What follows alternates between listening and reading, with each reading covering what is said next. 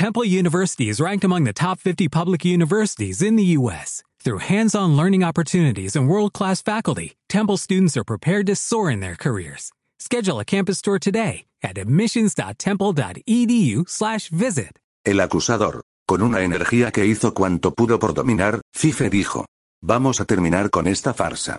Había esperado antes de hablar, con los ojos duros y el rostro sin expresión, hasta que finalmente el resto de los presentes se vio obligado a recuperar sus asientos. Rick había inclinado la cabeza, con los ojos dolorosamente cerrados, tratando de calmar su dolorida mente. Balona le atrajo hacia sí, tratando en vano de apoyarle la cabeza en su hombro, acariciando suavemente sus mejillas. ¿Por qué dice usted que esto es una farsa? dijo Abel con voz agitada. ¿No lo es acaso? Respondió Fife. Acepté asistir a esta conferencia solo por una amenaza que dirigieron ustedes contra mí. Incluso en este caso me hubiera negado si hubiese sabido que la conferencia estaba destinada a ser mi proceso, con renegados y asesinos actuando de acusadores y jurado. Abel frunció el ceño y su voz adquirió un tono de helado formalismo. Esto no es un proceso, señor. El doctor Hunz está aquí con el fin de recuperar a un miembro del CAE, como es su derecho y su deber. Y seis estoy aquí para proteger los intereses de Trantor durante una época de agitación. En mi cerebro no cabe la menor duda de que este hombre, Rick, es el desaparecido analista del espacio. Podemos dar por terminada esta conferencia inmediatamente si están ustedes de acuerdo en entregar este hombre al Dr. Hunt para ulterior examen, incluyendo la aprobación de las características físicas. Necesitaremos, desde luego, su ulterior ayuda para encontrar al culpable de la psicoprueba y establecer una salvaguardia contra una posible repetición de tales actos contra lo que es, después de todo, una agencia interestelar que se ha mantenido con firmeza al margen de la política regional. Vaya discurso. Dijo Fife. Pero lo obvio sigue siendo obvio y sus planes siguen siendo transparentes. ¿Qué ocurrirá si entrego este hombre? Estoy convencido de que el KAI se las arreglará para descubrir lo que quiere descubrir. Pretende ser una agencia interestelar sin ligámenes regionales. Pero es un hecho, ¿no es verdad? Que Trantor contribuye con dos terceras partes a su presupuesto anual. Dudo que ningún observador razonable admita hoy considerarlo neutral en la galaxia. Sus descubrimientos referentes a este hombre convendrán con toda seguridad a los intereses imperiales de Trantor. ¿Y cuáles serán estos descubrimientos? Es obvio también. La memoria de este hombre volverá lentamente. El CAI publicará boletines cotidianos. Poco a poco irá recordando más y más detalles necesarios. Primero mi nombre. Después mi aspecto. Después mis palabras exactas. Seré solemnemente declarado culpable. Se exigirán reparaciones y Trantor se verá obligado a ocupar Sark temporalmente, ocupación que en cierto modo se convertirá en permanente. Hay límites más allá de los cuales todo chantaje fracasa. El suyo, señor embajador, termina aquí. Si quiere usted a este hombre, diga a Trantor que mande una flota a buscarlo. No es cuestión de fuerza, dijo Abel, sin embargo, observo que ha evitado usted, cuidadosamente evitado, negar las derivaciones de las últimas palabras del analista del espacio. No hay ninguna derivación que me obligue a dignificarme desmintiéndola. ¿Recuerda a un hombre, o dice que lo recuerda? ¿Qué significa eso? ¿No significa acaso nada que lo recuerde? Nada absolutamente. El nombre de Fife es muy conocido en Sark. Aun admitiendo en principio que el presunto analista del espacio sea sincero, ha tenido durante un año la oportunidad de oírlo pronunciar en Florina.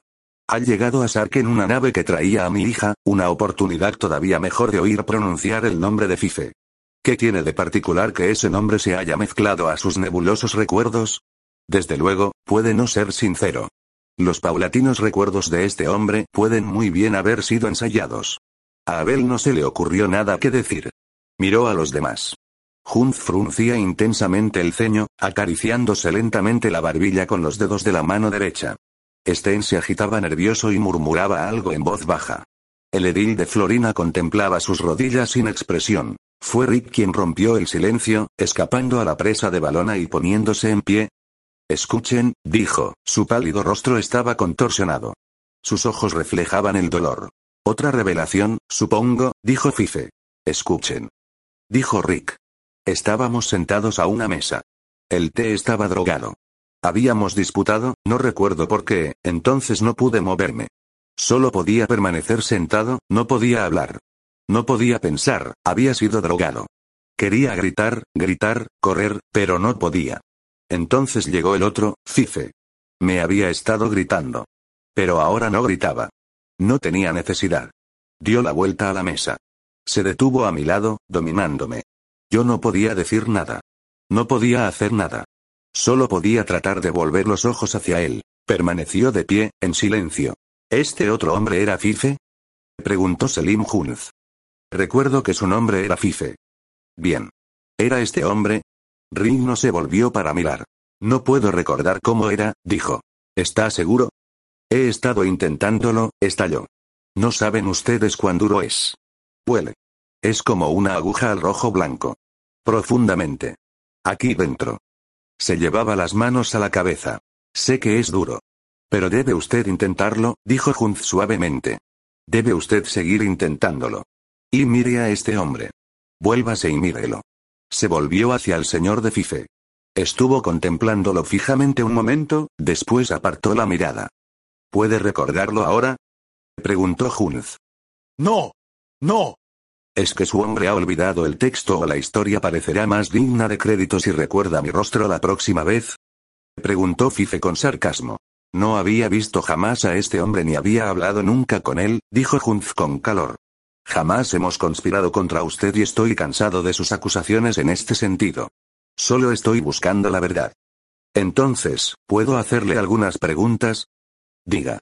Muchas gracias por su amabilidad. Dígame, Rick, o como se llame usted. Empleaba el tono de un noble dirigiéndose a un floriniano. ¿Recuerda usted a un hombre que se acercó a usted procedente del otro lado de la mesa mientras estaba usted sentado drogado e impotente? Sí, señor. Lo último que recuerda es al hombre mirándole fijamente a usted. Sí, señor. ¿Usted le devolvió la mirada o lo intentó? Sí, señor. Siéntese. Rick obedeció. Durante un momento Fife no hizo nada. Su boca sin labios quizá se apretó un poco más y la sombra negro azulada de sus pómulos se oscureció un poco más por la presión de las mandíbulas. Después se deslizó de su silla. Resbaló hacia abajo. Era como si hubiese caído de delante de su mesa. Pero salió de detrás de ella y se hizo plenamente visible. Las piernas deformadas de Fife se movían bajo su cuerpo con esfuerzo, haciendo avanzar la informe masa del cuerpo y la cabeza hacia adelante. Su rostro estaba congestionado pero conservaba intacto su aire de arrogancia. Sten se echó a reír estrepitosamente, pero se interrumpió en el acto cuando aquellos ojos se fijaron en él. El resto de los concurrentes permanecían en un silencio fascinado. Rick, con los ojos muy abiertos, lo vio aproximarse. ¿Fui yo el hombre que se acercó a ti dando la vuelta a la mesa? Le preguntó. No puedo recordar su rostro, señor. No te pido que recuerdes el rostro. Puedes haber olvidado mi aspecto, mi manera de caminar. Aquel hombre, tan formidable físicamente sentado, se había convertido en un lamentable pelele. Parece que no, señor, dijo Rick penosamente, pero no lo sé. Pero tú estabas sentado, él estaba de pie, y lo mirabas hacia arriba. Sí, señor.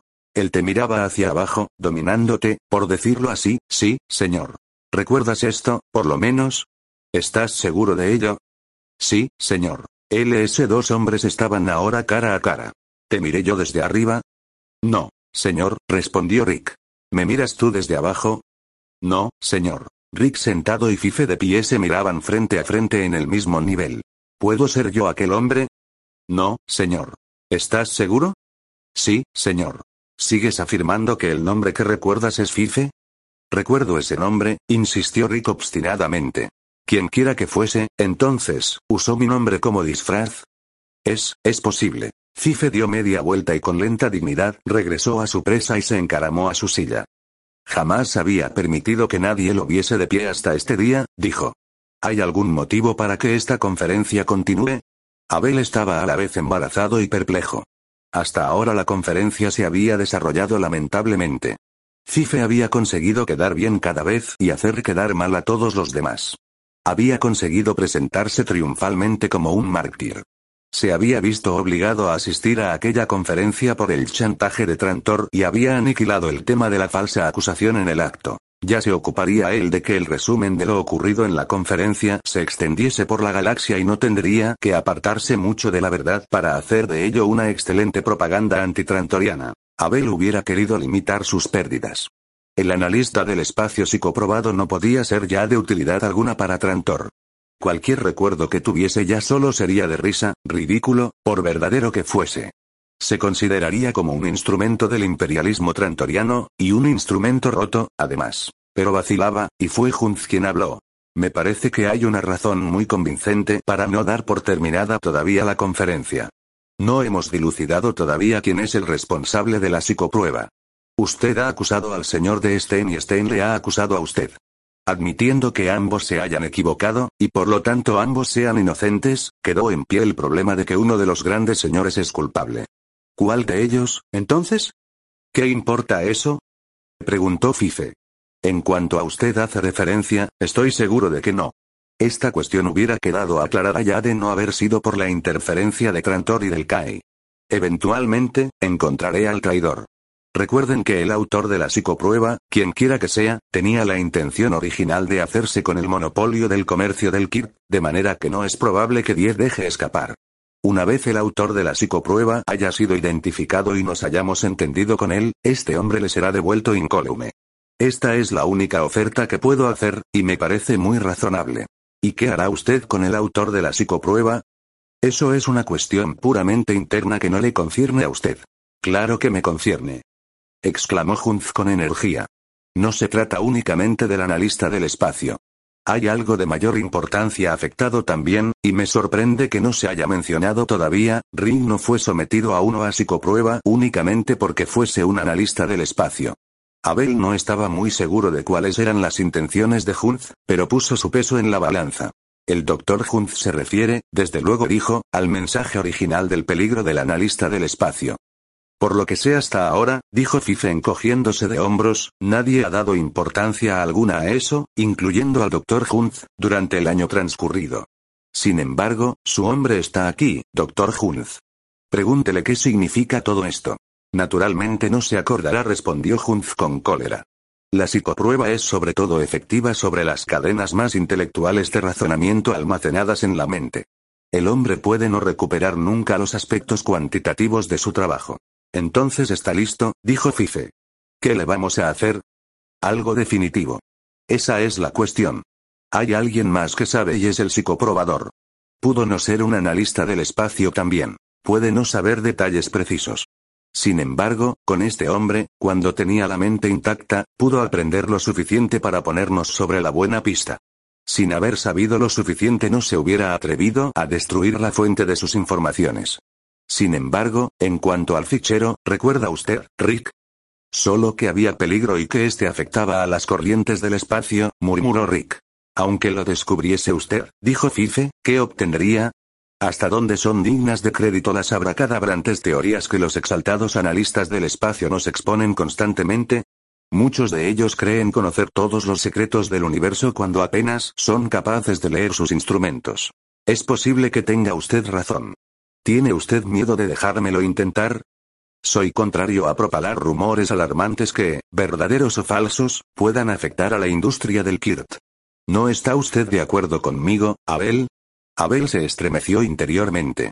Fife estaba maniobrando de forma que cualquier irregularidad en las entregas de Kirt resultante de su propia actuación pudiese achacarse a las maniobras de Trantor.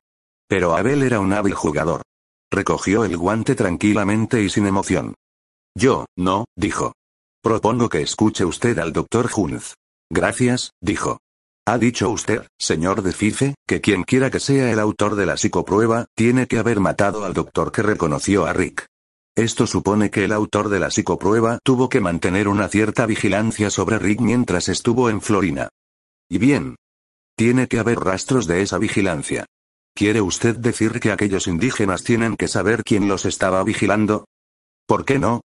No es usted Sarkita, y por lo tanto se equivoca, dijo Fife. Le aseguro a usted que los indígenas se mantienen en su lugar. No se acercan jamás a los nobles, y si algún noble se acerca a ellos saben que su obligación es fijar la vista a sus pies. No sabrían una palabra de que fuesen vigilados. Hunz se estremecía con visible indignación. Los nobles tenían su despotismo tan arraigado que no veían nada malo ni vergonzoso en hablar abiertamente de ello. Los indígenas ordinarios, quizá, dijo.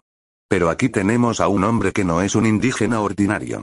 Creo que nos ha demostrado con suficiente claridad que no es siquiera un floriniano debidamente respetable. Hasta ahora no ha aportado nada a la discusión y creo que sería hora de que le hiciésemos algunas preguntas. Las declaraciones de los indígenas no tienen valor. Dijo Fife. Y aprovecho una vez más la oportunidad para pedir que Trantor lo entregue para que se lo juzguen debidamente los tribunales competentes de Sark. Déjeme hablar con él primero. Yo creo que no haría ningún daño hacerle algunas preguntas, Fife, intervino Abel suavemente. Si se muestra reacio a la cooperación o indigno de confianza, podemos tener en cuenta su demanda de extradición. Terence, que hasta entonces había permanecido concentrado en el estudio de sus dedos entrelazados, levantó la vista. Hunt se volvió hacia él y le dijo. Rick estuvo en su ciudad desde que lo encontraron, ¿verdad? Sí. Y estuvo usted todo el tiempo en la ciudad. Es decir, ¿no salió con alguna misión durante algún tiempo? Los ediles no cumplen misiones en el campo. Su trabajo radica en la ciudad. Perfectamente. Ahora tranquilícese, y no se ofenda. Imagino que debe formar parte de su trabajo estar al corriente de cualquier noble que fuese de la ciudad, ¿no es eso? Seguro. ¿Cuándo vienen? ¿Y vienen? Una o dos veces, dijo Terence. Pura rutina, se lo aseguro. Los nobles no se ensucian las manos con el kirt. El kirt sin elaborar, quiero decir. Sea respetuoso. Bramó Fife. Terence le dirigió una larga mirada y le dijo. ¿Puede usted conseguirlo? Dejemos esto entre este hombre y el doctor Hunt, Fife, intervino Abel conciliador. Usted y yo somos espectadores. Hunt sentía un destello de placer por la insolencia de Terence, pero dijo. Conteste mis preguntas sin comentarios superfluos, por favor. Ahora bien, ¿quiénes fueron exactamente los nobles que visitaron su ciudad durante el pasado año? ¿Cómo quiere que lo sepa? Respondió Terence con altivez. No puedo contestar a esa pregunta. Los nobles son nobles y los indígenas son indígenas. Yo puedo ser un edil, pero sigo siendo un indígena para ellos. No los recibo en las puertas de la ciudad y les pregunto sus nombres. Recibo un mensaje, eso es todo. Viene dirigido al edil. Dice que habrá una inspección de los nobles tal o cual día y que tengo que tomar las disposiciones pertinentes. Entonces tengo que ocuparme de que los obreros lleven sus mejores ropas, que el molino esté limpio y en buen funcionamiento, que el suministro de Kirk sea vasto, que todo el mundo parezca contento y satisfecho, que las casas estén limpias y las calles en orden, que haya algunos bailarines a mano por si se da el caso de que los nobles quieran disfrutar de algún baile indígena, que quizás alguna linda mucho. Eso no interesa ahora, Edil, dijo Junz. A usted no le ha interesado nunca eso. A mí sí. Después de su experiencia con los florinianos del servicio civil, Hunz encontraba al edil refrescante como un vaso de agua fresca. Tomó la decisión de que cualquier influencia que el CAI pudiese aportar tenía que emplearse para impedir la entrega del edil a los nobles. En un tono más pausado, Terence siguió su relato. De todos modos, ese es mi papel. Cuando vienen, lo arreglo todo con los demás. No sé quiénes son ni hablo con ellos. ¿Hubo alguna de esas inspecciones la semana antes de que el doctor de la ciudad alta encontrase la muerte? Supongo que sabe usted qué semana ocurrió. Me parece que oí algo de eso en el noticiario de la radio. No creo que hubiese ninguna inspección por aquel tiempo. No podría jurarlo. ¿A quién pertenece su tierra? Terence hizo un gesto de desprecio con los labios. Al señor de Fife. Sten intervino, rompiendo el diálogo con sorprendente rapidez. Oh, oiga, de veras. Con este interrogatorio está usted siendo un juguete en manos de Fife, doctor Hunz. ¿No ve usted que no llegará a ninguna parte? ¿Imagina usted que si Fife quisiese montar una guardia alrededor de ese hombre se tomaría la molestia de hacer viajes a Florina para vigilarlo? ¿Para qué están los patrulleros? De veras. En un caso como este, dijo Hunt, al parecer perplejo, con toda la economía mundial y acaso su propia seguridad física residiendo en el contenido del cerebro de un hombre, es natural que el autor de la psicoprueba no quisiese dejar su custodia a los patrulleros. Incluso después de haber borrado todos los recuerdos de esa mente, por si acaso. Intervino Fife. Abel avanzó su labio inferior y frunció el ceño. Veía su última jugada caer en manos de Fife como todas las demás. ¿Había algún patrullero o grupo de patrulleros que estuviese ya en pie? Intentó nuevamente Hunz, vacilando. No lo sé. Para mí no son más que uniformes. Hunz se volvió hacia Balona, produciendo el efecto de un súbito empujón. Un momento antes se había puesto de una palidez mortal y sus ojos se abrieron sin ver. A Hunz no se le había escapado. ¿Y qué hay de ti, muchacha? Le preguntó. Pero ella se limitó a mover la cabeza, sin decir una palabra. Abel estaba pensando, no hay nada más que hacer. Todo ha terminado. Pero Balona se había puesto de pie, temblando. Con un ronco susurro, dijo. Quiero decir algo. Adelante, muchacha, dijo Junz. ¿Qué es? Jadeante, con el terror pintado en cada línea de sus facciones y retorciéndose los dedos nerviosamente, Balona tomó la palabra. No soy más que una muchacha campesina. Por favor, no se enfaden conmigo. Es solo porque me parece que las cosas solo pueden ser de una manera. ¿Tan importante era mi Rick? En la forma como han dicho ustedes, quiero decir. Creo que era muy, muy importante. Creo que todavía lo es, dijo Junz amablemente. Entonces debió ser como usted ha dicho. Cualquiera que lo llevase a Florina no debía atreverse a apartar los ojos de él ni un minuto. ¿No cree? Quiero decir, supongamos que el superintendente del molino le pega una paliza a Rico, los chicos le apedrean o se pone enfermo y muere, ¿no irían a dejarlo abandonado en los campos, donde podía morir antes de que nadie le recogiese, no? No supondrían que solo la suerte podría conservarle la vida. Hablaba ya con una extremada vehemencia. Sigue, dijo Hunt, observándola. Porque había una persona que vigilaba a Rick desde el principio. Lo encontró en los campos, se arregló de forma que pudo hacerse cargo de él, lo salvó de todas las dificultades y tenía noticias suyas todos los días. Sabía incluso todo lo del doctor, porque yo se lo dije. Era él. Era él. A voz en grito, con intensidad, su dedo señalaba rígido a Mirlin Terence, el edil. En aquel momento incluso la sobrehumana calma de Fife sucumbió, sus brazos se pusieron rígidos sobre su mesa, levantando su monstruoso cuerpo una pulgada de su asiento, y volvió rápidamente la cabeza hacia el edil.